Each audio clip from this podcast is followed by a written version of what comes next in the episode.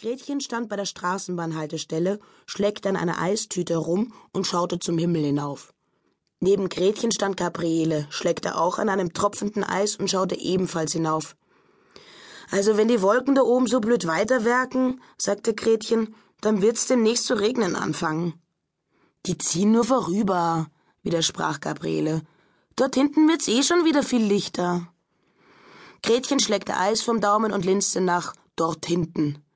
Dort hinten wurde es absolut nicht lichter, sondern drohte blau, schwarz und schwefelgelb. Schnecken, murmelte Gretchen. Seit wir hier stehen, hat jede Wolke ein Dutzend Junge bekommen. Gretchen warf die matschige Eistüte samt Inhalt in den Papierkorb am Wartehäuschen und säuberte ihre klebrigen Finger am Hosenboden. Gretchen war klar, dass es Gabriele mit aller Macht ins Otterkringer Bad zog. Vorgestern hatte Gabriele dort mit einem ansprechenden und ansprechbaren Anatol eine erste Kontaktaufnahme gehabt.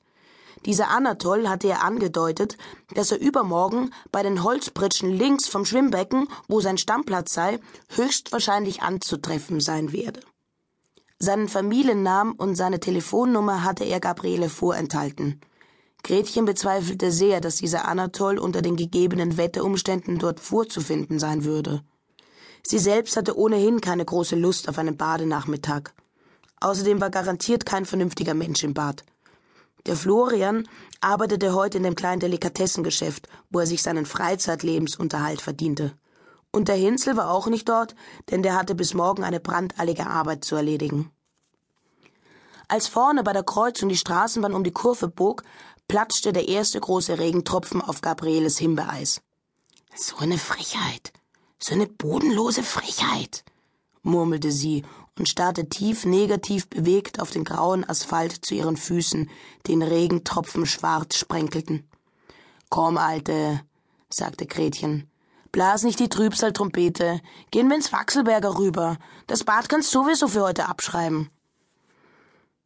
Im Café Wachselberger war keine Menschenseele außer Ixi. Die hockte hinter der Theke und besserte Lackschäden an ihren fliederfarbenen Fingernägeln aus.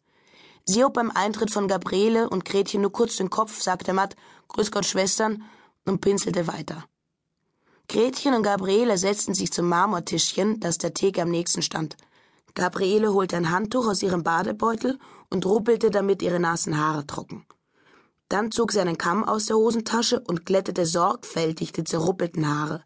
Strähne um Strähne. Gabriele hielt viel von einer tadellosen Frisur. Gretchen schaute Gabrieles Handtuch an und konnte ein diskretes Grinsen nicht unterdrücken.